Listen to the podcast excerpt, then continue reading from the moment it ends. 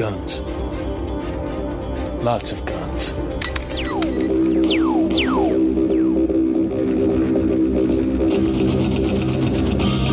Esta noche, en Cine Millonario, Matrix.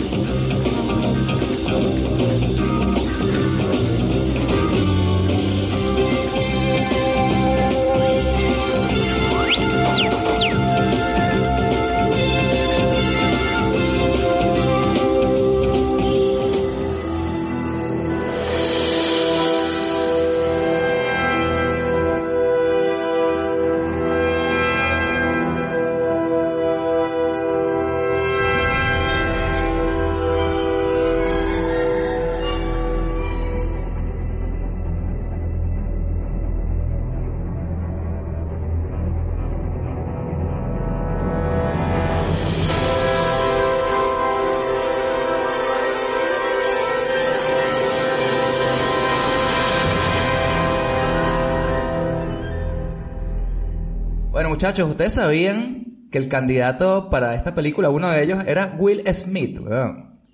¿Cómo se quedan con eso? Will Smith y Sam Jackson, también se decía por ahí para ser Morfeo. Decían por Y ahí. también Sam Jackson, sí. O sea, ¿qué les parece esa vaina? Que sería otra, sería otra cosa que nada que ver, ¿no? Otra peli, totalmente, sí, sí, sí. Will Smith serio para Matrix, no sé si lo veo yo. No sé si lo veo. Claro. La verdad es que, la verdad es que tampoco, así, Sería como muy, muy cachondón, muy payasón, muy ¿no? sabrosito. No sé sí. ni cómo, cómo fue una opción también para las Wachowski ahí en su momento para decir, oye, ¿por qué no Will Smith, no? ¿Quién manejaría esa, esa, ese, ese candidato, simplemente? Coño, los gramos de coca de Joel Silver y la gente de la Warner seguro le, le están imponiendo a esa gente, ¿no? No creo que sean ellas las que dijeran, bueno, esta mierda me gustaría más. Puede ser, puede ser, Una oportunidad de ponerse serio como en la última de Ang Lee, pero no lo veo. Yo no lo veo. Que él, él venía, o hubiera venido de Men in Black, ¿no? Y por ahí creo que le querían meter, va a seguir la ronda de, de locuras de fantasiosas y, tal. O de ¿no? Wild Wild West.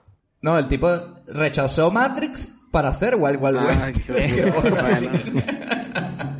Pero bueno, primero que nada, vamos a, presentar aquí a nuestro invitado esta semana aquí en su Cine Millonarios, el señor César Noragueda, que estamos aquí para hablar de esta película que coño, la gente nos pega con un palo por la calle. ¿Cómo ustedes no han hablado de Matrix todavía? Bueno, era porque a lo mejor estábamos esperando, como dijo el oráculo, que llegara The One para hablar de ella. Y en este caso es César, así que bueno, primero que nada te saludamos, César, y cuéntanos qué opinas tú de Matrix. Y ya directamente entramos en la fase de ronda de la nostalgia. La ronda de la nostalgia. Y cuéntanos cómo viste tú esta película por el año 99 cuando salió la primera vez. Estabas hypeadísimo como nosotros, me imagino. La verdad es que no la vi en el cine. No la vi en el cine. Vi las otras dos en el cine. Pero Matrix, eh, si mal no recuerdo, la vi en televisión una vez que la, que la echaron. No sé si sería ya el año 2000, supongo que sí. Y me impresionó bastante, me impresionó bastante. Todo el mundo había ido ya al cine a verla y se había hablado de ella y demás. Yo llegué tarde, pero a las otras dos no llegué tarde. Así que eh, me pude unir al carro de, de- de la fascinación y de hablar, uh, esto que ha pasado y tal y cual. Me gustó, me gustó, me gustó mucho la película. Y del Cyberpunk, ahí. La gente se quedó loca con esa peli porque es que bueno, ya, ya profundizaremos un poco, pero incluso si no la has visto en el cine o cuando coño sea que la hayas visto, es una peli que tienes que verla para entenderla, para creerla, porque por mucho que te cuenten, no sirve de mucho, ¿sabes? Es que es, es una película que no es simplemente de acción o de aventuras o de ciencia ficción, tiene mucho sustrato eh, filosófico detrás y metafórico, entonces las interpretaciones la hacen mucho más jugosa, no es simplemente una película de peleas espectaculares y demás, hay mucho que analizar detrás. Sí, sí, sí, yo me acuerdo que esa película a mí me la daban en, en el colegio, en mi último año de colegio me la, me la dio el profesor de filosofía y se puso la de Matrix, que era la película que estaba en la cartelera. Y yo, ¿qué coño? ¿Es posible educación y cine de hostias a la vez? ¿Es posible? Claro, yo tenía 16 años y decía, esto no puede ser, pero sí. Pero bueno, antes de entrar en eso, porque no vamos entonces con Robert y cómo fue su experiencia con Matrix allá en el 99? Tú sí estabas ahí con, la- con las gafas estas sin patas, ¿no? Haciendo cola. Coño, yo sí que me metí de lleno en esta puta locura de, de- hype total. Yo recuerdo que en esos tiempos había una cosa que no pasaba ahora, que no había exceso de información de redes sociales, de trailers y demás. Y yo recuerdo empezar a verlos TV spots, ni trailers. En la tele, en mi tele de tubo, ahí en esos momentos, aparecían los TV spots de estos de la escena de, de Carrie Moss al principio, ¿no? Cuando hace la pata voladora, o lo del Neo saltando, el Morfeo saltando del helicóptero y todo esto. Cosas de 30 segundos, y yo era como, pero qué mierda es esta, ¿sabes? En ese momento a mí la cabeza me explotaba diciendo, pero ¿esto qué es? Y ya cuando ya fui a verla al cine, que mm, además todo loco, la vi dos veces en el cine en su momento, eh, pues una ida de olla, porque te mezclabas, claro, toda esta parte de un, un cine de acción que yo creo que no había visto algo tan loco, de tan físico real, todo esto del bullet time y todas estas ideas de olla, con lo que comentabais de la parte filosófica de, de el despertar, aunque luego al final uno piensa, dices, que le puedes sacar un poco mal, que sea un popurrí de, de todas las cosas de filosofía, de religiones, de, de moda, de cyberpunk, pero en ese momento, ¿qué más da cuando te lo están contando de esa manera? Claro. Y, y el hype todo loco que tenía era de, de eso, de decir, coño, el neo ahí, el elegido, y, y todos somos una simulación, bueno, todas esas cosas, ¿no? Que hay detrás y de fliparlo, ¿no? Y, y de salir todo loco y querer, tener, querer todo el pack, ¿no? Quiero las gafas, la gabardina y el teléfono Nokia. Luego no tuve Sí. nada de eso, no me compré nada de eso, pero yo Qué quería tener esa mierda. Pero claro, yo tampoco Sí, era de esa moda que siempre ha existido, ¿no? También en los noventas, ¿no? El, el rollo más gótico y eso, ¿no? Yo no, no El era ese feeling, ¿no? Pero Ah, tú no eras Darks. Tú no eras Darks. no era Darks en esa época, no, no, no. A lo mejor más de sentimiento, pero no de en apariencia, ¿no? No, no, no, no lo llevaba Coño, tanto. pero a ti te gusta Massive Attack y ese estilo así. Sí, que de sí, hecho sí. Massive Attack sale al principio, o sea, que sí, tú eres oscurito, tú eres oscurito, un poquito oscurito. Mítica la banda sonora también de esta peli, con eso, Rise Against the Machine al final, temas de Prodigy, de Massive Attack, de Proper Heads, o sea, tema de electrónica rock ahí que me flipaba a mí ese mundo. Y yo me compré la banda sonora, luego las pelis, en plan todo, todo el, el merchandising caí en redes ahí, pero... Es que igual andar vestido de cuero en Madrid en verano, coño, yo creo que no, ¿no? O sea, eh, No, no, eso es, eso es jodido, eso es jodido. Pero bueno, mueres. había, había gente que iría al Dark Hole ahí a, a pasarlo bien por ahí por Gran Vía, ¿no? Claro, Dark Hole, weón, eh, Yo estaba El- en ese punto sitio. el bar gótico ahí, alguno ha pasado por ahí alguna vez. Y ya digo, o sea, muy loco, muy loco y la pena que luego yo creo que eso, nos subió tanto la, la peli esta de las Wachowski que, que luego ahora comentaremos, pero el bajón con la 2 y la 3 fue mm, jodido, creo que no aguantó ahí el- la locura que despertaron con, con el, el- la forja del héroe de Neo y tal. Pero nada, de puta madre, fue una experiencia brutal. Sí, yo creo que, que bueno, vamos a ver qué tanto vamos a, profundizar aquí en la secuela, ya que César dice que las vio en el cine, pues yo creo que sí es, está a tiempo, estamos a tiempo de, de darles una revisada y, y ver qué coño pasa con eso, porque esa es otra, es, que es duro, ¿no? Ha sido duro la- como fan de Matrix poder conciliar esta trilogía y bueno, por ahí viene la 4, o sea que bueno, hay cositas. el año aquí. que viene, sí, sí. Sí, de, de qué hablar y bueno, recordando también que estamos en, en este pequeño ciclo, ciclo que estamos cuadrando aquí en su cine millonario porque hemos hecho un capítulo doble de Point Break, de le llaman Body. Correcto. lo hemos hecho la, la semana pasada y recordando un poco lo que decía Daniel Pratt, eh, nuestro invitado a ese capítulo, que decía, coño, que tú salías de Point Break, salías caminando diferente, te sentías cool y que con la otra película con la que le había pasado eso era Matrix. Y efectivamente, todos salimos del cine o de ver esa peli así creyéndonos más de lo que éramos. Seguramente Luis también le pasó algo similar cuando lo vio en el 99. Cuéntanos. Bueno, eh, a mí me agarró esta película justo en mi fase otaco. Así horrible. ¿eh? Hostia, vaya arriba, vaya reconocido, eso es nuevo, ¿eh? Ah, mi fase De Wicca sí. a otaku, eso, aquí hay, aquí hay materia, aquí hay materia. Cuéntanos. Joder, este hijo de puta tiene más fase que la luna. Bueno, chamo, eso hay que, hay que estar cambiando constantemente. Entonces estaba Bien, en esta, en fase que estaba fiebrudo con todos los animes que habían, en, que, que llegaban a, a, a Venezuela, pero que, y además este, estaba en un videoclub donde el carajo traía películas, ¿no? Traía Perfect Blue o, o este, Ghost in the Shell. Ghost in the Shell, ¿no? y Ghost in the Shell. Entonces, en, yo me enteré de esta peli por el noticiero de E! y de 15 segundos que le dieron ahí, me acuerdo que era la, en la parte de la patada voladora de, de Trinity al principio. Y más nunca supe nada de la película, o sea, nunca vi un tráiler, nunca vi un coño, pero yo decía, tengo que, tengo que ir a ver esta película en el cine, pues, porque esta mierda es como un anime, pero en la vida real. Entonces estaba todo, entonces estaba todo emocionado y fui con un pana y, y, y fuimos a la vaina y, estam- y pasamos toda la película como, mierda, wow, no puede ser, y ahora, y salimos de, de, de, de- del cine como igual que Robert, quer- queríamos los lentes, el, el teléfono, el que hubiese un juego bueno de esta mierda, esa- estábamos todos emocionados porque es que no habíamos, yo no, yo pocas veces me ha pasado que he ido al cine y digo, esta es la primera vez que veo esta vaina. Esto es lo Sí, o como- y la o sea, experiencia, ¿no? De meterte ahí, sí, o sea, sí. esto es como que el- Pocas veces. pocas veces tú vas al cine y dices, coño, me están explotando la- el cerebro con esta vaina aquí, o sea, los ojos, todo me está explotando. Y entonces, claro, agarramos la super fiebre de, de Matrix. Sin embargo, cuando a, la- como a las dos semanas le dijimos a otro amigo para ir a verla, y ya no estaba la película en cartelera, marico, ya Maracaibo, así, y fue como, ¿En serio? sí, weón, fue súper, fue súper chimo porque no, lo, lo quería ver dos veces y no, no lo logré porque habían puesto, qué sé yo, una mierda de estas de chiquito pero peligroso, O, o episodio 1, seguro. Episodio 1 ganó toda la sala. alguna vaina de esas que habrán puesto. Pero esa es mi, mi nostalgia con, con Matrix. Y bueno, después de eso la he visto. Fue la primera película que vi en, en, en DVD. Así, quería probar las capacidades visuales del, del DVD. Bueno, Y fue los, y los extras, y los Y extras. los ese extras y- of, y. Y el pan amigo Oswald, él se compró la banda sonora igual que, que Robert. eh, Sí, cada sí. vez que íbamos para su casa ponía esa mierda y, eh, a todo volumen. Puro come gato ahí. What you, what you want? Todo el día. Race Against the Machine.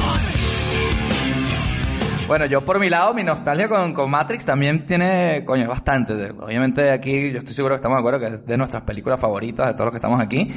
Y, y coño, yo me acuerdo de verla en una revista de las que compraba mi mamá, la revista Vanidades, que tenía un artículo de Hollywood sobre Matrix y, y hablaba un poquito de lo, de, de lo que se venía, ¿no? Que era una película con muchos, muchos, era un artículo creo que sobre Keanu Reeves, pero hablaba un poquito de la película que iba a ser siguiente, que era esta película con unos grandes efectos especiales, y sí que salía alguna foto, salía la foto de él echando tiros así en el helicóptero con la metralleta esta cuando a rescatar a Morpheus, ¿no?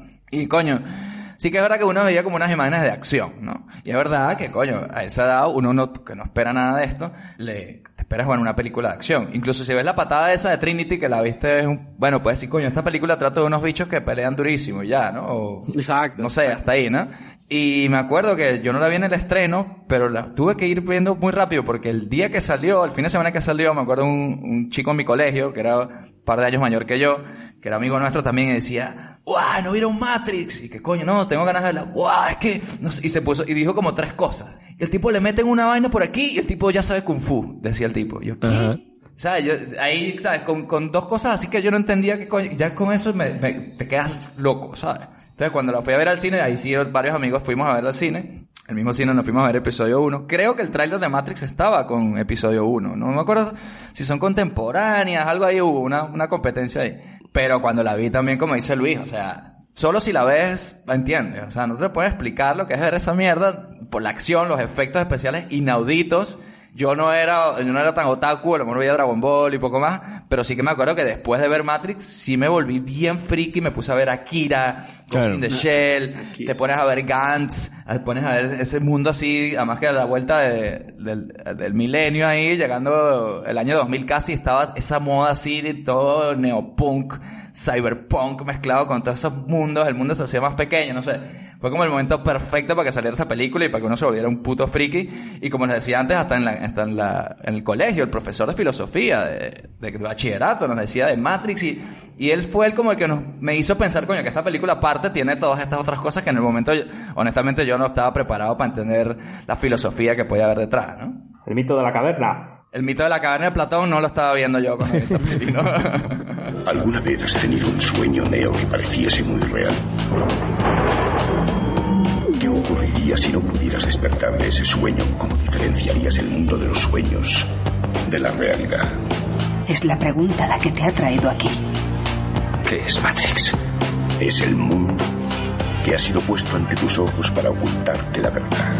Que eres un esclavo, Neo, una prisión para tu mente. Pero bueno, César, vamos a entrar ya en materia entonces. Si quieres empezamos hablando de eso, coño, la filosofía que hay detrás de Matrix. Ma- No estamos hablando simplemente de efectos 360 y patadas increíbles, sino que estamos hablando de una vaina que habla sobre la libertad y bueno, un montón de cosas, ¿no? Sí, agarran eh, una historia de despertar como en el mito de la caverna de Platón y le meten eh, filosofía religiosa del elegido, el que va a venir a salvarnos y ese tipo de cosas, el Mesías, con un oráculo por ahí, un prof- una profeta profeta que dice que va a venir y que tiene que hacer esto y que tiene que hacer lo otro. Y además le meten eh, metáforas informáticas, es decir, el- en esa escena en la que la gente Smith dice que la humanidad es un virus, Hmm. luego en las siguientes eh, entregas el virus es él. Es decir, ¿y, y quién es el antivirus? ¿Y quién es el framework y demás? Es decir, es, un, es una mezcla de conceptos que a mí me resulta muy, muy interesante. No es simplemente la,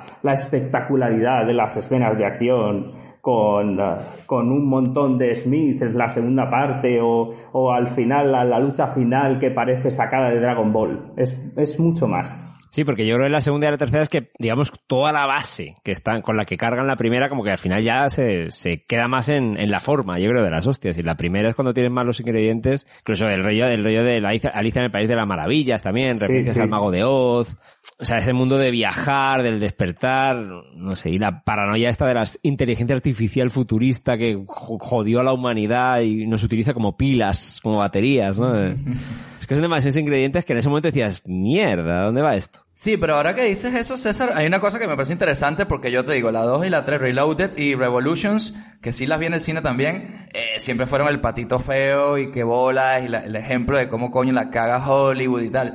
Pero, tengo tiempo que no las veo bastante, ¿eh? Pero, a lo mejor si uno las ve sin pensar en todo lo que uno fue a ver cuando la fue a ver, la acción y las coñazas, a ver si es mejor coñaza que la 1, a lo mejor toda la parte esa filosófica está más en su sitio de lo que uno creería, ¿no? O sea, le vamos a darle beneficio a la duda por este lado, ¿no? Claro, es que eh, lo que hicieron las otras dos películas fue ampliar un poquito la mitología de Matrix con la, con la metáfora informática y demás y el elegido el que nos va a salvar y, y esas cosas.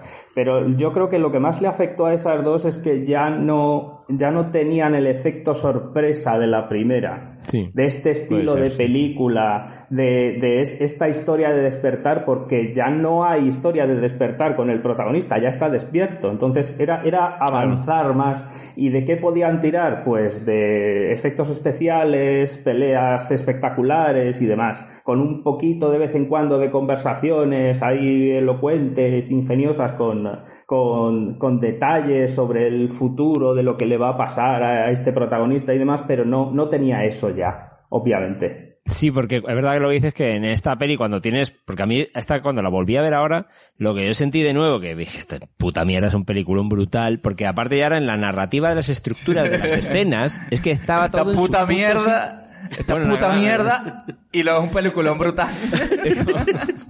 Es que estoy tan, tan ensimismado. Que el caso que decías, en a nivel de estructura de guion es como que todo está en su sitio. Y todo, todo te va llevando por, por toda la, la jugada en la que realmente no flaquea. Tú no sientas que, o sea, es como, ese es una forja del héroe, pero al mismo tiempo cuando la, la peli está, eh, lo que decías tú, en la 2 y la 3 ya está despierto. Pero es que aquí cuando va él, cuando el pibe le dice Morfeo, ¿no? Cómo tiene que ir rompiendo las reglas del mundo de la simulación hasta el punto que le matan, revive, descodifica Matrix cuando lo ves ya todo a códigos. Todas esas partes ya decir, claro, es que ya al personaje le estás llevando a, bueno, y acaba volando, ¿no? Con esa escena Claro. ya brutal. Es que le llevas al máximo y dices, ¿qué más vas a hacer con este personaje que no hayas contado ya en esas dos horas respecto a la evolución de venir de ser un, un embrión, ¿no? Eh, Del cual le chupan la energía, a acabar descodificando ese programa informático, ¿no? Y ser como el hacker dentro del, del mundo hacker, ¿no? Que, que nos planteaban. Coño, hay una vaina que yo me he fijado y no sé si me estoy metiendo ya en terreno, en terreno ya importante, pero es cuando le dice la, el oráculo nunca les miente, tío, que yo a veces no te- tenía la duda de ver si el oráculo mentía o no mentía, pero el, el oráculo le dice la verdad, le dice, eh, tú no eres el elegido, a lo mejor en la próxima vida, pero Neo muere a tiro, weón, y Claro, revive, puede entonces ser, esa es la sí, próxima vida, y por eso él es de One, y la tipa no mintió, la verdad es que esa tipa, claro, se calla lo que quiere, ¿no? Lo que le conviene. Claro, claro. Dice lo que la gente quiere escuchar, ¿no? Es- Claro, como un Lo que hace oráculo falta sí, escuchar. griego, ¿no? Claro, lo que hace falta, ¿no? Lo que ella decía, ¿no? Decían, yo te digo lo que te hace falta, ¿no? Eh, Escuchar ahí. Exacto. Y bueno, si quieren vamos a, a- a- No vamos a hablar de sinopsis, porque yo creo que ya esto ya se le queda grande a una película como Matrix, pero sí que quería hablar de esta, esta pequeña primera impresión de cuando tú la ves, ¿no? La primera vez que uno la ve, porque tú la ves la primera vez... Y como yo decía antes, a veces es una gente que se da patadas de puta madre y ahí ves que hay unos tiros y tal. Y cuando estás viendo la película y ves que Neo es un hacker y que le están contactando Trinity, Morpheus y tal, coño, como mucho puedes llegar a pensar que es que son como un grupo de guerrilleros, hackers, Sí, que le quieren sí. para hacer algo terrorista y le van a entrenar y enseñar a echar tiros y tal, pero es que jamás se te pasa por la cabeza la, la verdad de lo que coño va a aprender Neo aquí. Es que tú estás metido en una otra vaina, estás metido en un tubo y te cuban a los muertos para... O sea, toda esa vaina, como espectador, o sea, estás demasiado metido en, en lo que piensa Neo en ese momento. Es que es tan explotante, o sea, te explota tanto la cabeza la verdad de la realidad de la película y de lo que está pasando dentro de la película, que es que yo, yo veo imposible que alguien se pudiera imaginar de qué trataba esta vaina si no le dicen cómo me pasó a mí, ¿sabes? Sí, sobre todo porque no, no- no te estás creyendo ese punto de... O sea, no te esperas este punto de la simulación, de que todos vivan en, en cuevas, aceitados, haciendo raves eh, por la noche, y que realmente simplemente lo que está haciendo es una mentira, ¿no? Una iluminación, una simulación de- del mundo real. Del último año de la humanidad, ¿no? Que fue el 99, ¿no? Que se dice... La coña es que ese mundo que estamos viendo fue la última vez, ¿no? Que las máquinas tienen datos de lo que fue la humanidad, del año 99. Sí, antes, antes de que taparan el sol, me parece también. Sí, era como el, el punto máximo de, no sé si de prosperidad, pero como que el punto máximo de la civilización de, de los hombres y tal. Y hay una cosa ahí que dice, ahora que dices eso, Robert, y a ver si ustedes me dan la razón o no, pero la puta ma- el puto agente Smith, cuando está dando ese speech, ¿no? Que el que decía César antes de lo del virus y tal, eh, el tipo dice como que se intentó que la primera versión de Matrix fuese una vaina perfecta, donde todo era un ideal y tal. Pero que la gente rechazaba esa mierda porque el tipo dice los seres humanos no, no saben ser felices, una mierda así. Pero el primero, antes de decir eso, el tipo dice, mucha gente dice que a lo mejor es que las máquinas no sabíamos, eh, no teníamos la suficiente capacidad de programación para, para, eh, no tenían suficiente lenguaje de programación necesario para crear ese mundo ideal. Yo creo que es eso lo que pasó y ya, weón. La puta máquina no, fue, no era capaz porque no le daba los bits y los bytes y ya está, weón. Coño, ese puta gente que coño se cree diciendo que no podemos ser felices, weón. No pudieron hacerlo ya, weón. Es mi opinión, no sé. O que la ¿Qué imitación de de ese mundo real, ellos no conseguían hacerla como realmente la felicidad del ser humano. No en- el- la máquina no entendía al ser humano. No, no le daba la memoria para recrearlo y ya está, weón. Pero cómo no vamos a poder ser No le daba el felices RAM, tenía que cerrar el absolutamente? Chrome para que, para, para que la vaina pueda Claro. Habría que ver Esa qué es mi tipo teoría. de felicidad. Siempre hay gente autodestructiva. Vosotros imaginaos a House en Matrix. Al doc- Al Doctor House. Imaginaos al Dr. House en Matrix. Feliz de la vida, House. Mm, se da cuenta de que es una simulación en, en tres segundos, el tío.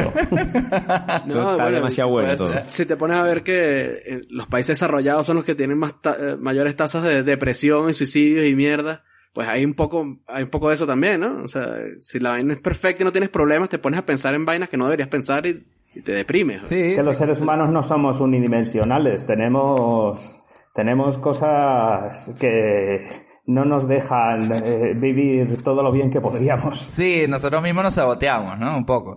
Pero yo sí creo que las máquinas se le han podido currar un poco más y crearnos unos placeres más, más, mejores, mejores placeres.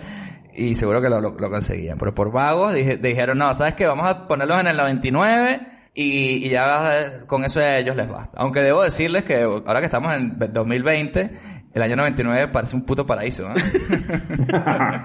Sí, bueno, eso es algo que yo quería comentar un poco, que, que el- es una peli muy de su época, porque todos los pro- que lo- que lo comentábamos cuando hicimos Fight Club, ¿no?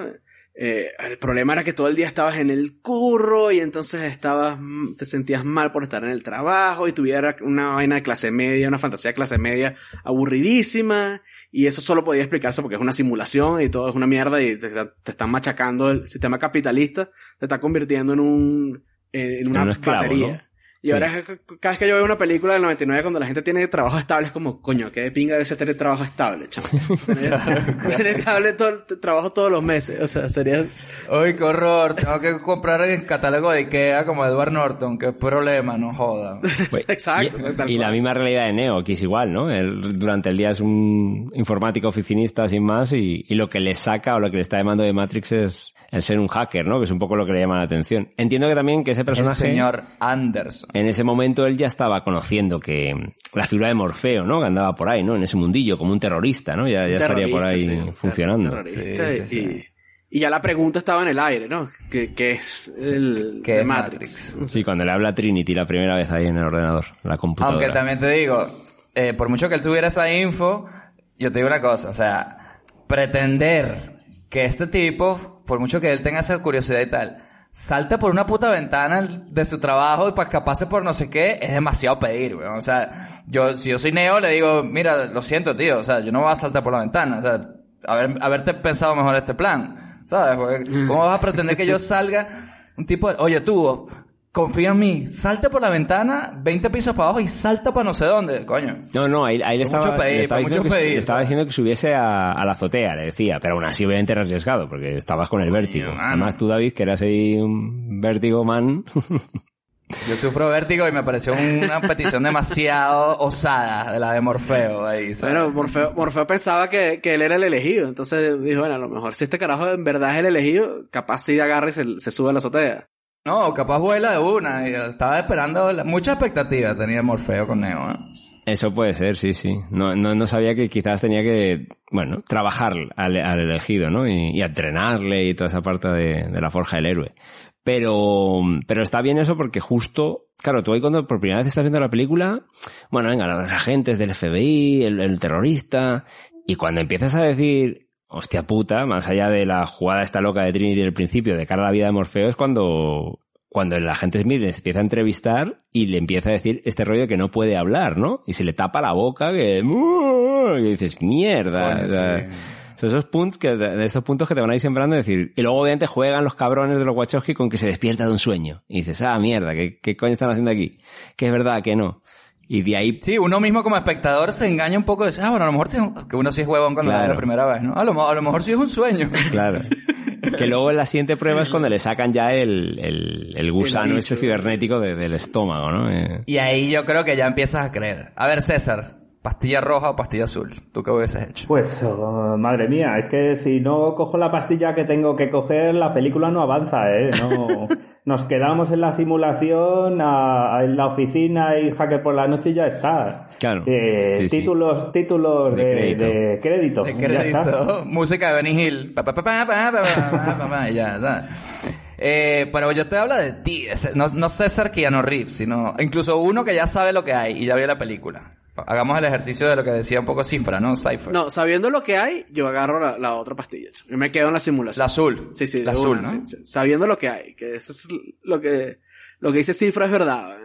A ellos no le dijeron qué es lo que ellos iban a encontrarse Sí, del, del otro puto lado. maldito de Y- no- Pero es que aquí nadie va a aceptar si se lo dicen. Eso es como el Bueno. Life o la cienciología. ¿no? Vas a una cueva, a una nave jodida a comer grumos ahí durante Bueno, y a ver y a ver claro. si te caza un pulpo mecánico. Bueno, que te lo digan y tú, o sea, mucho, mucho rollo de la libertad individual y mucha vaina y, y luego no te dicen que, bueno, si quieres saber, solo te puedes tomar la pastilla. O sea, te puedes tomar la... Porque estoy seguro que hay un poco de gente que le dicen que va a comer mocos de esos y vivir la nave y dicen, bueno, dale, yo voy. Estoy seguro que hay un montón de gente que sí diría. ¿Sabes? No, de- demos el beneficio de la duda a la gente, pero démosle también la, la info, ¿sabes? Keanu Reeves seguro diría, hubiese dicho que sí, ¿sabes? Que, eh, Neo seguro... Seguro que sí. que Pero sí. porque el, el dilema yo creo está ahí en el hecho de que si tú crees que te despiertas, puedes crear ese supuesto futuro que depende de ti. Porque, claro, eh, lo que dice Cifra es como, bueno, si yo soy un rico de puta madre, cojonudo, así la simulación me gusta. Pero si la vida te va... Es como la vida, el, el mundo feliz, ¿no? Que supongo que también será una referencia de esta,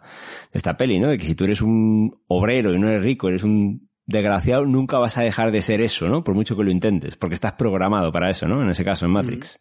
Yo creo que, para usar una expresión española, a Neo no le hacían falta sardinas para beber agua, ¿eh? O sea, él estaba ahí que quería ya esa mierda, esa, no, no se comió 20 pastillas de esas rojas porque no había, ¿sabes? Eh, un tipo como Cifra, bueno, a lo mejor él- para él era mejor seguir comiéndose de vez en cuando su vistecito con, pap- con papas y ya está, ¿eh? que estar viviendo en esa mierda. eh, Es que, es que esa vida es una puta mierda. O sea, Lo que pasa es que Cifra juega con, con el combo de que ya sabe lo que hay y estaba diciéndoles, reprogramándose en una buena vida en la simulación. claro. Entonces él- así él con buena pizza bien se jode. él- como él por ahí. claro, él, él está haciendo, él está haciendo trampa, ¿no? Claro. usando el, el Konami Code ahí de, de la vaina. Sí, pero no hace falta, o sea, coño, vale, la vida en el mundo real es, es una mierda, pero por eso tenemos a Mouse que nos dice directamente, coño, métete en Matrix o métete en el programa de entrenamiento si quieres, a follar, a comer bistecs, ahí nadie te impide que un all you can eat, o que te metas en una montaña rusa, o que hagas lo que te dé la gana, que es lo bueno, ¿sabes? Tampoco es que es un todo nada, o sea, yo me hubiese quedado a lo mejor la, la opción híbrida, en plan, vale, sí, lo, lo, lo mejor de los dos mundos. así. soy soldado tuyo y tal, pero cuando yo me quiera me tienes que dar las llaves para meterme cuando me dé la gana a hacer mis vainas, weón. Bueno, El, el mismo, eso, el mouse se lo decía, ¿no? Oye, tienes ahí a la mujer de roja, ya lo programé. Si te quieres echar unos polvetes, ahí la tienes. Algo de libertad para entrar tendría, porque si no, ¿cómo hubiese contactado a, a la gente Smith? Claro, él se metió un día, ah, se metió por la noche así escondido. se ¿no? metió, así. claro, se metía ahí todo escondido y qué, pa. Porque es la Sí, única forma sí. que te, porque si no, ¿cómo lo contactaba? El, el gente Smith no tenía acceso a eso. ¿Qué me dicen ustedes? Vamos a ponernos un poco controversiales. A ver, César, te tengo una pregunta a ti. Porque como eres el invitado, la pregunta polémica te jodo y te la pregunto a ti. Dispara. Eh, el, claro, eso, todo eso puede ser, todo esto que estamos diciendo, siempre y cuando tú tengas tus, tus huecos para que te metan en Matrix. Pero si tú eres uno de los, de los que nacieron libres, como, como dice Dowser, entonces no puedes entrar en Matrix, ¿no? Y fíjate que Dowser cuando le- el Neo le dice, coño, no tienes huecos en el brazo, y dice, no, yo, pss, soy 100% purito. ¿tú qué te crees? Yo nací libre en Zion, En purito, Zion. purito. ¿No te parece un puto discriminador esa gente? Los puritos con los que estaban en Matrix. O sea, no es un racismo de los, de los libres, ¿eh? contra los, de los botones y de los huecos. Hombre, pero eh, viven todos en un mundo de mierda, quiero decir. Será que se creen mejores porque son puritos, pero están en la misma mierda. O sea, lo mismo me va a dar. O sea, no es que tengan unos privilegios y otros no. Entonces, Exacto. de hecho, es que esos ni siquiera se pueden meter en Matrix allá a hacer un poco el tonto. están más jodidos, ¿no? Y se aferran de, de que son puritos para, bueno, para darse algo de importancia, pero son los que realmente tienen todo lo malo de ambos mundos, ¿no? Claro. Yo tenía una, yo tenía una novia por allá, eh, por esa época. Y entonces, ella, no la vimos en el cine, sino que yo la llevé, eh, la vimos en video. Y, la- y ella lo- me dijo una vaina que a mí siempre, que siempre se, me estoy acordando de esa vaina. Que cuando la veo, que es que la tipa me dice, tú sabes a lo que debe oler esa nave por dentro. Coño. El Nebucodonosor. A humanidad. Eh, que exacto, debe oler a humanidad. A tigre, a tigre. Qué horror. Sí, la, verdad que coño, la, es duro, es duro. O sea, la gente que, supo salir de Matrix y que está ayudando a que la gente intente salir, tiene un trabajo muy complicado. Porque la gente no solamente no quiere salir por esta vaina de que están totalmente cerebro lavado, sino es que la realidad es que una vez sales, no, es, que el mito de la caverna, a lo mejor yo los dibujitos que veía en, en la universidad, en el colegio, el mito de la caverna, cuando tú salías de la caverna veías un bosquecito, una vaina bonita, por lo menos. En cambio aquí tú sales, bueno, la verdad es que ¿sabes? vivas una cueva con un poco de perroflauta sudorosos, asquerosos. ¿sabes? No, y ya no eso, os iba a comentar qué opináis de la, la secuencia del despertar, claramente. Cuando está en la, en la vaina esta y el puto Neo con todos los cables, con todo el pulpo bicho que le viene a tirar por el desagüe, que es lo que iba a pasar cuando, que así le encuentran, ¿no? Cuando le despiertan de la nave y le recogen en la, con la pinza. O sea, fíjate el shock ese que de repente despiertas con ese líquido, ¿no? De amnióticos a tu alrededor y, y te ves ese panorama, tío. que además no sabes vez. nada porque nunca has usado tus ojos, nunca has Claro. olido con tu nariz, o sea... Marico, y ahí sí me arrecho con el puto Morfeo. Apenas me despierto yo le caigo a golpes, tío. O sea, o sea, porque no es nada... Una cosa es la verdad... No, es que es demasiado heavy lo que le pasa a uno ahí, tío. O sea, yo sí diría, mira, viejo... Sea, yo me imagino que más de uno, el Cifra el primero. El Cifra, hubiese- le- estoy seguro el Cifra intentó matarlo a golpes apenas se dio cuenta de lo que era. De hecho, el Cifra tiene mucho rencor dentro, obviamente, sí, sí. Y Sí. incluso le acusaba, ¿no? Al propio Morfeo de, "Ah, por la movida del elegido y esta guerra, como que, como que también él nos está esclavizando, entre comillas, a nosotros. Nos obligan a, a meternos en esta guerra que, que no habíamos pedido. Y según él, Morfeo era un tipo que les mandaba todo el día qué hacer, y era un pesado, seguro que era un coñazo así de jefe. Entonces, coño, a lo mejor ya es como la gota que rebos- re- rebasó el vaso. Hombre, ¿sabes? también es cierto que en ese mundo, ya que estás, ya que te despiertas, es que también vas a la puta guerra. porque tampoco puedes vivir una vida tranquila en Sion, ¿no? Porque como están en guerra constante y la- amenazados es que no por las opciones, máquinas, marico. no hay opción. Justamente, justamente ese es el tema. si, hay toda un- una vaina de libertad individual, de que tú vas tomas tus propias decisiones, pero es que si tú te paras, te levantas un día en esa vaina, tú no estás tomando ninguna decisión. O sea, tú o corres o te encaramas. O sea, no puedes hacer ninguna, más nada. Se supone que basándose en la 2 y la 3, al final la idea, claro, que no sé lo que sería lo que vendría después, claro, de acabar con la guerra con las máquinas, pero y luego volver a tener esa libertad después de esa guerra que supuestamente has ganado en ese mundo de mierda jodido, que a ver cómo retiras para adelante, claro, obviamente. Pero es que lo mismo la ganas ese, eh, eh, ese día o la ganas dentro de 20 años o te mueres peleando la vaina. Claro, claro, claro, claro. El mundo como era a finales del siglo XX. Ahora existe solo como parte de una simulación neurointeractiva que llamamos Matrix. Has vivido en un mundo de sueños, Neo. Este es el mundo, tal cual es hoy.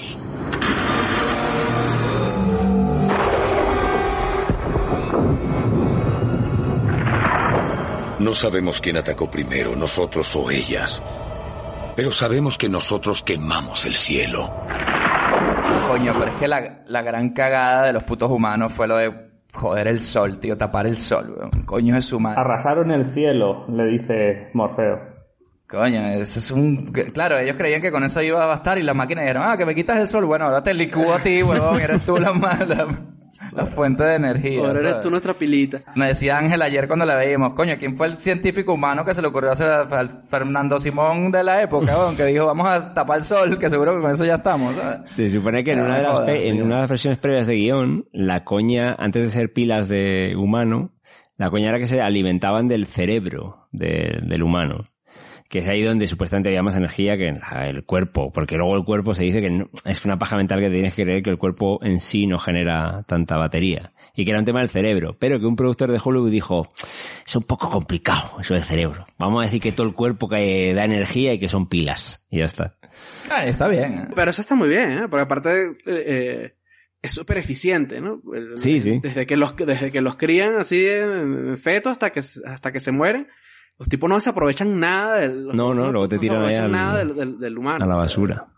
Y- Se aprovecha todo como de los cerdos. Claro, éramos los cerdos de las máquinas. De los humanos hasta los andares en Matrix, dice el dicho. Era gracioso que decía el, el agente Smith de mm, la frase de que no nacen, ¿no? No- Nos cult- os cultivan, ¿no? Le decía Morfeo, nos cultivan, ¿no? Era, se cultivan humanos, no, no nacen humanos, se cultivan, le decía Morfeo a Neo. Sí, lo- los crops, ¿no? Los, los- eso, los- las cosechas Las de puta cosechas, gente. se cosechan humanos. Que está de puta madre, esa, esa- secuencia está de puta madre, de lo de la habitación blanca, cuando le cuenta a, a Sí, Neo, ese, sí. que está muy bien para el Sí, sí, sí, espectador sí, y para él, está, está genial eso. La, y, la, y previo a eso la pelea de ellos en el... eh, En el dojo. Sí, weón, en el dojo, eso, es- eso es increíble, eso es increíble. Ojo con Keanu, que tenemos a un pez fuera del agua, ¿eh? Para candidato absoluto. Aquí en esta película para los mangotes de oro del año que viene. Coño, si alguien fue un pez fuera del agua, yo- coño, yo creo que puede ser Neo, sin duda. sí. Hay muchas de esas cositas de, de la mitología que la explican en el en Animatrix muy bien, ¿no? Hay como un corto que es de, de como el, un newsreel del, de, de la guerra entre, los entre los humanos y los, y los robots que termina justamente con eso cuando ellos eh, arrasan con el cielo y, y lo tapan. Sí, está muy bien. Hay otro que es un tipo que, que es un atleta Sí, y el carajo le da tan duro que se despierta solo del... sí. Que, que ese, cierto. ese siempre me pareció increíble. esa- Sí, marico, como que su habilidad humana ro- rompió Matrix y, y logró liberarse por a, a punta de correr más, más- o sea, pudo más de lo que el programa estaba hecho. Claro, la ambición humana que él tenía de correr más hizo que provocara el despertar de... de Porque es un ordenador. Es que es un ordenador. Entonces el ordenador estaba programado para que una persona, imagínate, corriera a 60 kilómetros por hora. Y eso no se salía de ahí. Y la voluntad de este tipo quería correr más que Eso eso, es. y hackeó el programa, lo Sí, sí. reventó, ¿sabes? Eso me parece increíble. Ese corto, ese sí me gustó bastante. Sí, eh, son reguleros. Con el que flipé es el de la nave, el de la nave Anubis. El primero. Que el ese lo vi yo en el cine. Claro, cierto, Sí, cierto. Ese lo vi yo en el cine, no recuerdo Yo también lo antes vi. de qué película fue. Tampoco recuerdo, pero sí. Pero yo con el ese cine. flipé con, con el detallismo de la, de la animación. Yo con ese flipé. Flipé muchísimo. Sí, sí, sí. La secuencia de, de, de pelea de- en ese es increíble. Que eran como unos samuráis, ¿no? Algo así. ¿Con qué película venía? De verdad, yo también lo, vi- también lo vi en, la- en el cine, pero... En el cine y no sabía que lo, que, que lo iban a poner. Entonces fue como... eh, Hostia. Ese es uno de los mejores hechos que están, ¿no? Pues ese es 3D y mierda así. Sí, ese es como Sí, yo sí, creo, el sí. más currado, pero no sé si a nivel lo que es el Matrixverse, creo que es el que menos aporta, a lo mejor, creo, creo que hay otros que aportan más, pero este es el que, pero a su vez es el más currado. Lo que flipa de ese corto es la animación. La animación, propia claro. animación Claro, tridimensional. es. Los, Sí, sí, sí, los sí, sí, sí. detalles, las texturas en el corto, que parecía casi real la Sí. imagen. Sí, sí, sí, sí, sí. Y ese que sería dos, dos mil y poco, ¿no? Sería ese año cuando hicieron ese nivel de render y eso. Sí. Pero ya había salido la de, la de Final Fantasy. Sería 2003 ya, porque Animatrix es, no es después de Matrix, de las tres de Matrix, Animatrix. No, es, ju- justo que- antes de la de la 2. Eso, antes de la secuela. Y luego estaba el juego de PlayStation Enter the Matrix, que también era así, que pegaba con la segunda peli y tal. Yo me acuerdo que... Sí. Bueno, no, era un gran juego, pero sí te daba unos detallitos. Jugabas ahí con el historia. personaje de... De Jaden, ¿no? De la segunda, De- ¿no? De la Will Smith. de, de, de Jada Pinkett Smith. Y, y otra tipa, ¿no? Y otro tipo. No, ahí, no, era, eras el, el chino, creo. Eras un chino que iba No, con tenía, ella. podías las dos. Había dos personajes Había dos personajes. que podías elegir. Y una cosa, hablando de los efectos, porque yo, yo, yo sí que creo que hay que hacer mención especial a, a los efectos. Esta película arrasó en los Oscars. Las cuatro nominaciones que tuvo fue un clean sweep que llama, se las llevó todas, sin estar nominada a mejor película. O sea que tiene ese, ese hito ahí. Eh, y yo me acuerdo en los extras del DVD estaba esta sección que se llama The Gaeta Factor. John Gaeta era el, el Sí. supervisor de efectos visuales de la peli. Y entonces le dedicaba una sección entera a, a lo que es ese pibe, lo, lo que incluyó él, ¿no? Con este efecto bullet time, que este efecto de 360 con, que se hace con cámaras de foto y luego en la computadora hacen interpolación para que quede fluido, bueno, una locura.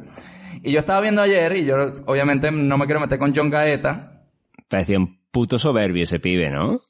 En la, sí, era bastante flipado. En la escena de, de, la- de la azotea, ¿no? Donde Trinity le dice, dodge this. ¡Pah! Y le pega el tiro a la gente justo después de que Neo haga el 360 así por primera vez que lo veamos en todo su esplendor.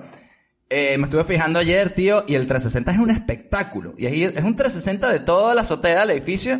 Y ahí no está Trinity, ahí no están las balas, ahí falta todo, tío. O sea, Trinity no está. En ese 360 ella como que desaparece 100% hasta que aparece otra vez y le pega el tiro. Un Ajá. error de récord gordísimo. Pero el efecto se lo come todo, entonces no, ni te das cuenta, tío. Y bueno, César, a ver, cuéntanos ahora un poquito tu visión eh, de las secuelas.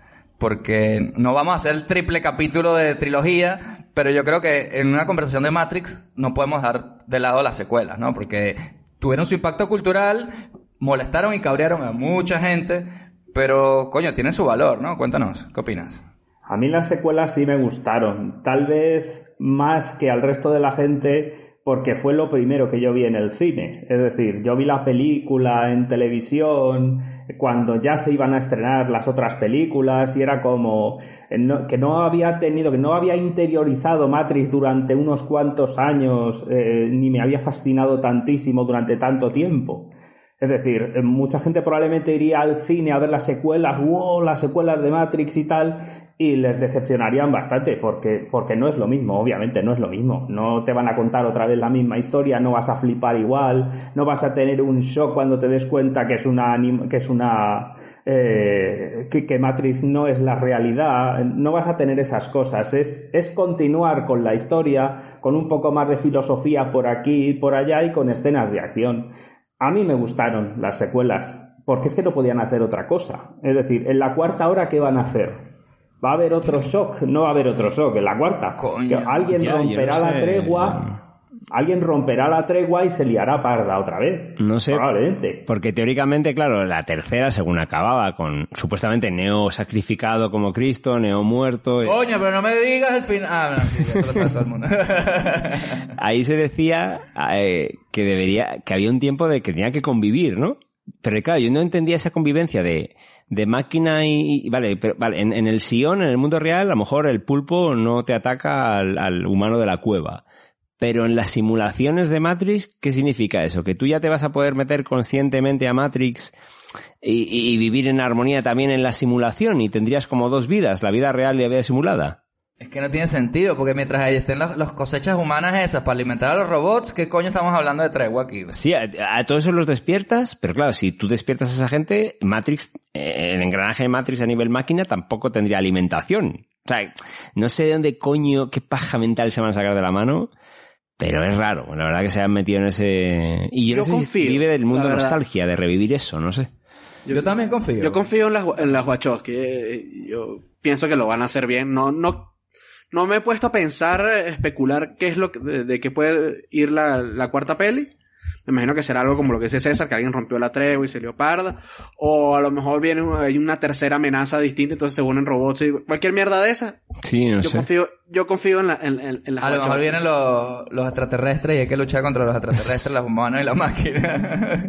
Llega Thanos Claro, llega Thanos. y las máquinas y los humanos se tienen que unir. Eh, inevitable. Si quieres tener respeto por el material tuyo que has creado, es que... Y no sentirte que la estás haciendo otra vez porque toca la nostalgia, porque toca Hollywood y tal, hostia, es- hay un buen reto ahí. Ojalá, ojalá... Es un año, ¿no? Creo que el año que viene es. Ojalá por lo menos nos sorprendan. Yo espero que hayan tenido una buena idea para hacer esto y no sea simplemente Claro. eh, vamos a seguir sacando cuartos. Claro, claro. A ver, seguro que no tiene ningún sentido eh, real lo que voy a decir, pero aparentemente Carrie Moss y Keanu Reeves han leído el guion y dicen que es espectacular. Sí, lo que pasa es que cuántas veces nos ha pasado últimamente que cuando reviven algo siempre dicen, no, yo me metí en este proyecto porque es espectacular. A lo mejor en la 2 no dijeron eso.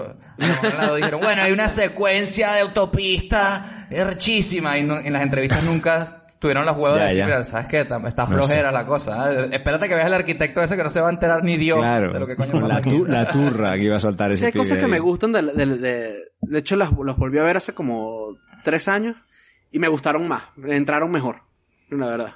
Las secuelas. Las Pero es que yo no sé si... Sí, yo le voy a echar, un- le voy a echar una revisada. Yo no sé si es eso, que es que lo que habéis dicho es que pierden toda la sutileza. Toda el- Y yo no sé si luego les ha pasado un poco también a, a la Wachowski eso igual en, en toda su resto de filmografía con los Speed Racer, los Cloud Atlas, como demasiado recargado todo, ¿no? Y, y al final como que no se centran, quizás, no sé.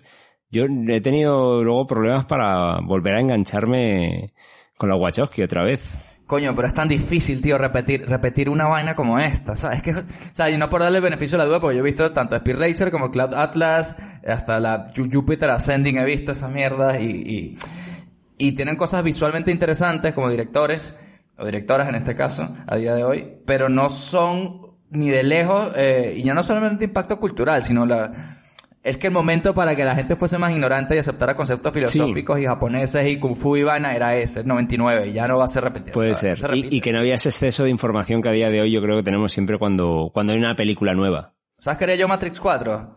Una puta porno, tío. Haría una película porno explícita, heavy, con los actores y nuevos actores, y que sea una porno punk, cyberpunk, para que, para que la gente se quede, ¿qué? Esa es la única manera que van a poder hacer algo impactante. Y con el, el niño polla por ahí. Debe de haberla, ¿eh? Ah, seguro. Seguro que seguro. No, pero con, pero con bullet time, o sea, con todo, con los, con los 300 millones de dólares, pero metidos en una porno. Con polla time ahí. Eh. Claro, polla Que time. bueno, al- al- algo de eso había en, en el rave de la tensión, ¿no? Ay, no, qué horror. Coño, qué mierda de secuencia, tío, eso. El No bailoteo. quiero luchar por esa gente. y son que tío. 15, 20 minutos. Esa, es, es parada. Innecesario, eso, tío. Innecesario. O sea, toda esta lucha es por esa gentuza, bueno, yo no quiero salvar a esa gente. tío. Pégate un puto baño y luego hablamos. Y bueno, chicos, yo creo que ya hemos hablado uf, de todo, de Matrix, de las secuelas, estamos aquí con todo el hype. Y yo creo que es un buen momento para ir cerrando y hablar de, nuestras conclusiones y de nuestras escenas favoritas, cuáles son nuestros momentos favoritos y si recomendamos Matrix ahora en 2020, aprovechando que ya va a salir pronto la parte 4. Y Obviamente empezamos por César, nuestro invitado de lujo esta semana aquí en su cine millonario, para que nos diga cuál es tu escena favorita de Matrix y cuáles son tus conclusiones de la peli a día de hoy. Más que una escena es un momento y es cuando está cuando Smith persigue a Neo por el metro y lo tiene agarrado y viene el tren y le dice aquello de eh, oye eso señor Anderson es el sonido de lo inevitable y le dice el otro soy Neo y pega el salto y se lo lleva al tren o sea ese, esa eso esa escena mm, la recuerdo siempre la recuerdo siempre y mi pelea favorita, mi pelea favorita no es la final de la tercera, es la de los múltiples Smiths en la segunda. Coño, pero en serio, ¿eh? ¿cómo Sí, dices eso? ¿Qué queréis que os diga? Me gusta, me gusta Que toda se, es esa que se ve animación. con- demasiado, se ve muy plasticucho, tío, para, para mí me gusta Pero, por lo menos. pero se superas que entra bien, ¿eh? En aquel momento en el cine no se veían tan plasticuchos. Ahora con todos los avances lo vuelves a ver y dices, sí, esto, esto obviamente es ordenador. Sí, se nota. Pero sí. por aquel O entonces... sea, Neo volando en 3D, un, un humano, de estos primeros humanos 3D que se hacían en el cine, lo compro, pero fueron demasiado ambiciosos también. Y bueno, yo que sé, eso nunca se puede criticar, ¿no? Ser tan ambicioso. Pero coño, hubiese puesto 20 agentes en, vez de 200, coño, a lo mejor te queda mejor. no sé. Pero a mí ahorita cuando la, cuando la volví a ver, sí, es verdad que se ve plasticosa, pero coño, tiene su impacto ahí de- de- en, en la trama y en lo que está pasando y, y está, está bien, ¿eh? Ese- No, de hecho hace huir, lo hace huir a Neo por primera vez. Que tú dices, este tipo, es que yo que yo qué sé, tío, tú ves la 1, el tipo Tienes que ve volverla a ver, tienes que volverla a ver, es que no ¿Para qué coño? Sí, tengo que volver a volverla a verla, porque ¿por qué coño se tiene que pegar? Coñazo, si supuestamente ya está por encima de todo lo físico. ya decodificado mierda, ¿sabes? y ya domina todo el, el mundo de Matrix. Es que Smith es mucho Smith, ¿eh? A ver, Smith, el Hugo Webbing, yo creo que está como, como antagonista, es un personaje que también yo creo que puede haber entrado perfectamente a la historia del cine, ¿no? Dentro de fantasía, ciencia ficción, es un tío que tiene un carisma brutal. Sí, sí, sí, en- sí. en- No, es increíble, ¿eh? Además es que es muy elocuente. O sea, las, las líneas que tiene Smith las Sí. escribieron muy bien. Cuando le, Sí, ya sí, cuando sí. lee la escena esa en la que está diciendo quiero huir, estoy harto esta mierda, este olor, o sea, y es que te, te involucras, te, te empatizas con, con este pibe, ¿no? Más allá de, de lo que, de su nivel. Odio este lugar. Este zoo, esta prisión, esta realidad, o como usted quiera llamarla, ya no la soporto más. Quizás sea el olor. Si es que existe. Estoy saturado por él. Noto el sabor de su hedor. Y siempre que lo noto temo que de alguna manera me haya infectado. Es repulsivo, ¿verdad? Y lo bueno es que tú cuando ves este, este villano, que es como un, como un tipo de la CIA, una agencia de esta, no te imaginas que este tipo pega las palizas que pega, ¿sabes? No te lo imaginas que sea un, realmente un fortachón de darse Claro. hostias así. Eso es lo original, de Que- que, que- cualquiera puede pelear. Que es lo que dice Morfeo, Claro. ¿no? Siempre le dicen, que le dicen a Neo al principio, como te topas con un agente de estos, huye, ¿sabes? O sea, no intentes darte de hostias con uno de estos porque te van a fundir. Hasta que el tío dice, no, no, soy el elegido, voy a darme de hostias. Suena cada, cómo suena cada golpe que da su hijo de puta y rompe muros con los puños. Ah, Es increíble, puto agente Smith. En el, en el baño, la paliza que le mete al Morfeo, tío, de- de- destrozándole el, el, el retrete en la cabeza, el lavabo ahí, Sí, eh, la, las hace pasar, rosillas. la hace pasar. Se llevan puta, los weón. azulejos así del, del- Sí. de la pared. Wow. ¿Y cuál es, y, César, ¿y cuál es tu, obviamente no- bueno, te lo tengo que preguntar, pero esta peli si la recomiendas, ¿y cuál es tu conclusión en, en 2020? La mirada de Matrix, ahora, coño, ¿cuánto tiempo ha pasado? 21 años después. Aguanta.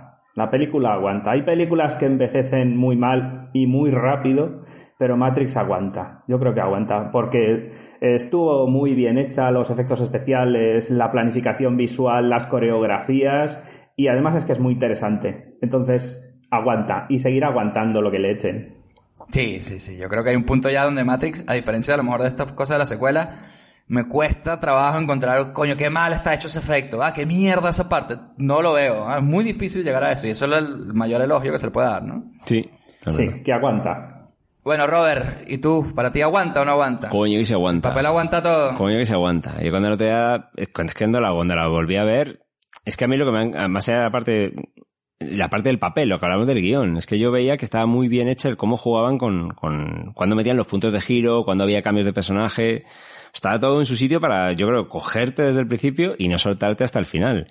Y ojo cómo te suelta, ¿no? Que para mí uno de los momentos finales es eso, ¿no? Cuando ya ha destruido al, agente Smith, se va, funde a negro, vuelven a caer los códigos de Matrix y oyes la voz de Neo hackeando Matrix, ¿no? Diciendo, oye, aquí voy a despertar a Cristo y lo demás, a partir de ahí ya queda en vosotros si nos podemos llevar bien o mal, que ya es una buena amenaza con clase. Y acaba el tío volando con el wake up de Against the Machine fue como mierda. Y, y eso a día de hoy a nivel narrativo cinematográfico aguanta de puta madre.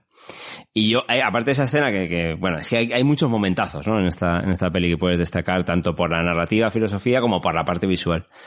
Eso un poco, eh, por la parte visual, dentro de los mundos que hay, por destacar una, recuerda haber vivido otra vez muy bien la parte del rescate de, de, Morfeo. No, obviamente, la parte del disparo en el lobby, sino cuando aparece con el helicóptero y el, slow motion ahí, tu, tu, tu, tu, la cámara lenta, las hélices, el, el otro cayendo, toda la epicidad, ¿no? De, de ese momento y lo que se estaban jugando.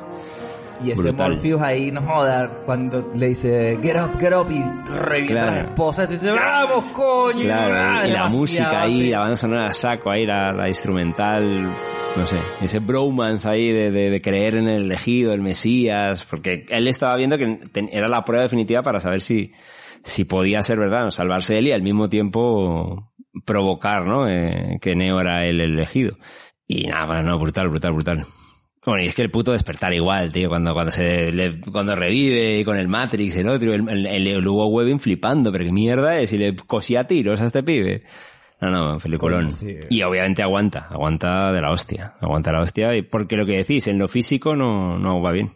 ¿Por qué se salvó? Porque él es el de One y ya, ¿no? Sí, claro, porque era el elegido, claro, claro, claro. Eso es. Y lo que tú has dicho, en otra vida Porque sería el creía en elegido. eso. Porque además creyó en, en- en el, en el Claro, que era el porque si él elegido. no cree, si él no cree, no se salva, ¿no? Claro. Una vaina- o sea, por- es que hay una vaina aquí interesante, Robert. O que- paradoja, ¿no? Eso, ¿no? con- condensas eso, pero yo lo había notado aquí. Claro, ellos están colados, coleados en Matrix, ¿sabes? Ellos no son gente que nació en Matrix, o sea, que ellos ya salieron de Matrix, ¿no? Cuando los, alguien los habrá encontrado, como Morfeo habrá reclutado gente, te sacan de ahí, te enseñan la verdad, y luego ellos se meten hackeando, ¿sabes? Ellos se meten, ellos no deben estar ahí. Claro. Ellos están colados ahí, ¿no? Entonces, la, la leyenda del elegido, de One, es, es alguien que se mete en Matrix y puede cambiar Matrix. O sea, no es, por eso la coña es, ya no tengo que parar las balas. O sea, no tengo que, que esquivarlas, sino ya no tengo que Reprogramas. ¿no? Porque es como que yo, como imagínate que alguien conoce un programa de adentro afuera y de repente dice, ah, no, yo lo, lo puedo reprogramar para que sea como quiera. Claro, la gente claro. ignorante como una, te metes en un videojuego, por ejemplo, y no sabes hacer nada. Sí. Pero si fueses el, realmente hacker de ese juego, podrías cambiarlo, ¿no? Entonces lo, lo cool de eso es que solamente un ser humano libre, con toda la humanidad, con todas las ideas, el, el coco que pueden tener un- una persona que ha visto la verdad, puede ser capaz de cambiar Matrix, ¿sabes? Y siempre va a ser un outsider, ¿no? Nunca va a ser, en el caso de- del, del Animatrix, que hablamos del corredor que se despierta y tal, es como un medio accidente. Pero entrarte a Matrix y a conciencia cambiarlo, coño, es el elegido, pero tiene sentido dentro de lo que es un ordenador, ¿sabes? Por eso es, impactante ese momento, ¿sabes? Por eso tiene sentido por todos lados. Y que tienes a alguien de dentro, ¿no? Que es lo que decís, que no es un, un tipo purito, purito de Sion. Esos no, aunque Claro, pudiesen no. poner los conectores, como no han tenido la experiencia, ¿no? De vivir dentro, no podrían reprogramar Matrix, Claro. que tener esa experiencia. Purito, purito, purito están jodidos. Ay, coño. Y bueno, Luis, cuéntanos tú, ¿cuál es tu mirada 2020 de Matrix y tu escena favorita? Coño. Bueno, quería comentar un poco de lo que dijo Robert del rescate de, de Morpheus. Que es que yo he visto esa película, no sé ya cuántas veces la he visto, 100 veces. Y cada vez que le dan el tiro a, a Morpheus en la pierna, es como, ¡coño! Sí, que no llega. Este. Además, como medio se que tropieza, eso- se trastabilla. Sí, y- que eso no me pasa, me pasa con pocas pelis. me que, o sea, que sé que lo va a pasar y bueno, ya no me emociono que- igual, ¿no? Pasa que sí, con Star que Wars. carajo se salva. Que Sí, se sí, salva. saca qué tipo de salva. Es como en Star Wars cuando Luke logra destruir la estrella de la muerte, esa mierda la he visto mil veces y mil veces es como, sí, no joda, lo odio. O sea, No, o, o, o dices, coño, ¿será que lo hace? Exacto, ¿Sabes? te- queda la ¿Será que duda ahí, este, en cuanto a escena favorita, personalmente la mía es la del, la del dojo. O sea, cuando están ahí, en- Oh. cuando están empezando, empezando el tipo a darse cuenta de lo que es eh, realmente Matrix, y dice, bueno, ya, ya yo sé Kung Fu, le dice, el- le, le dice el carajo antes de entrar, ¿no? Y empiezan a darse y Morpheus, cuando ya el tipo está todo cansado, le dice, le- que le dice, bueno, pero tú crees que eso que estás respirando es aire. Entonces, Claro.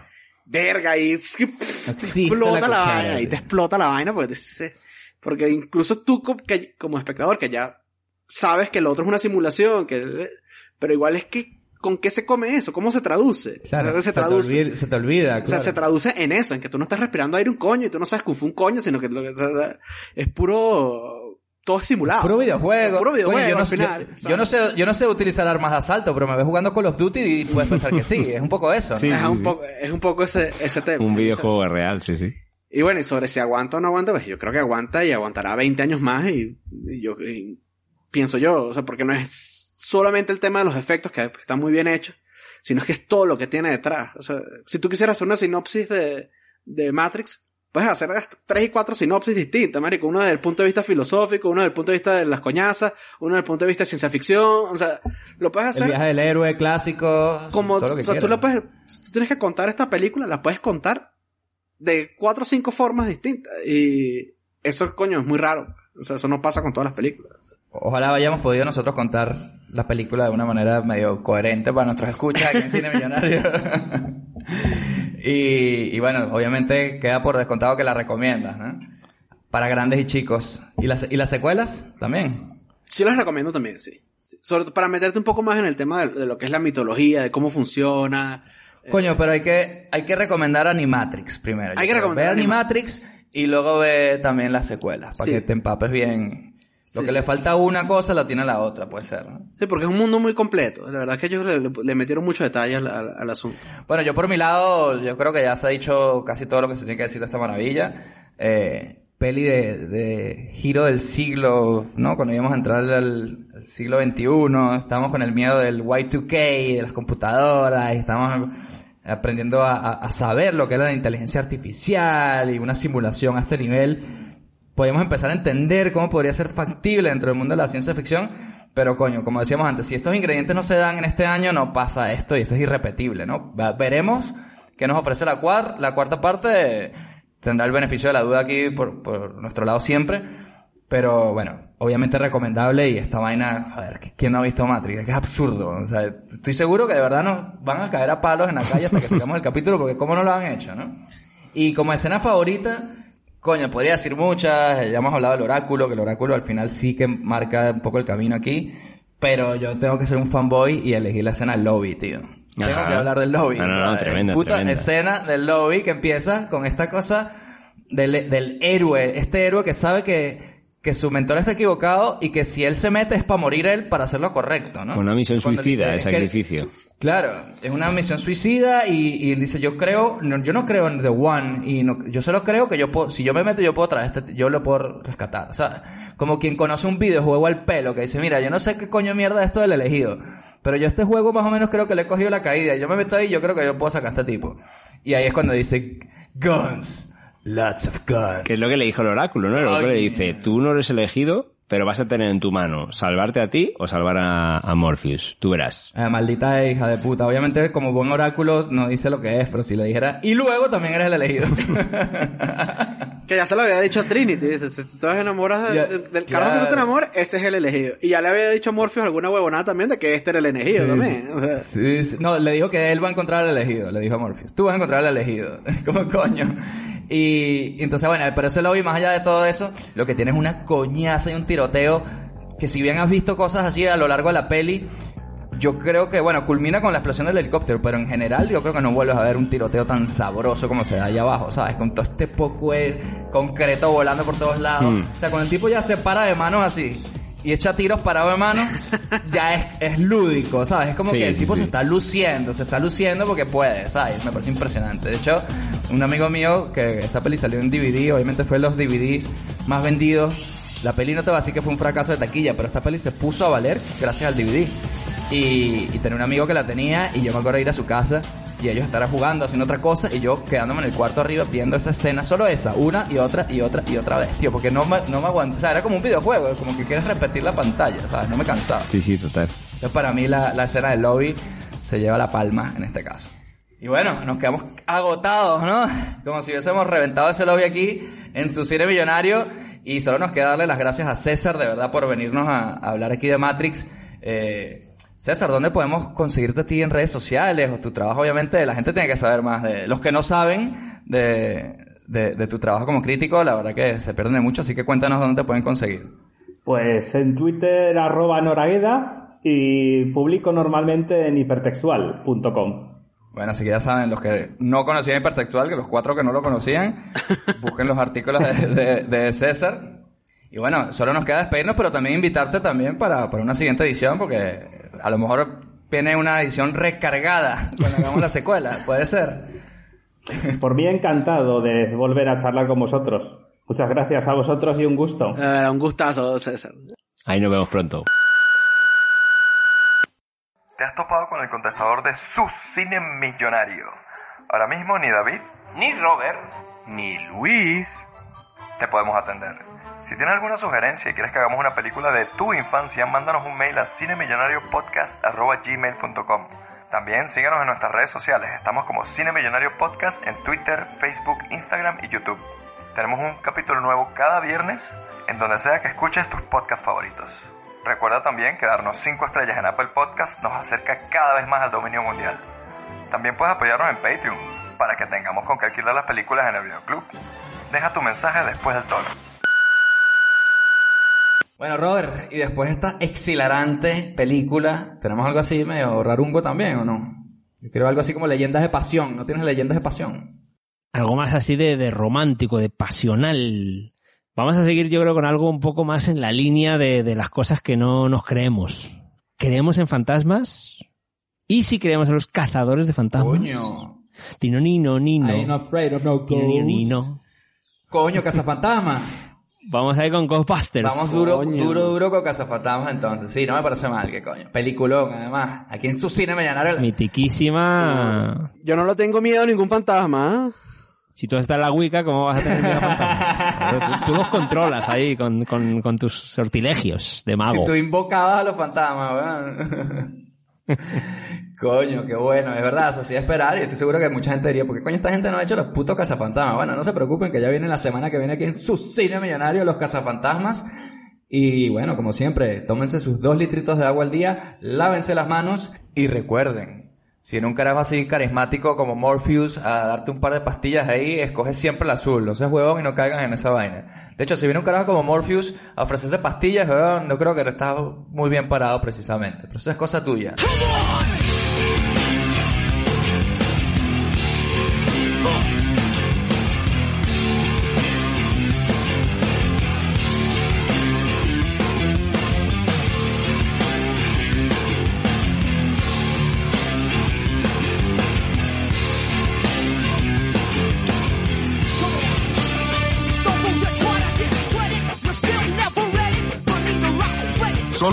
Películas originales proporcionan la calidad que usted merece. No se deje engañar. Dígale no a la piratería.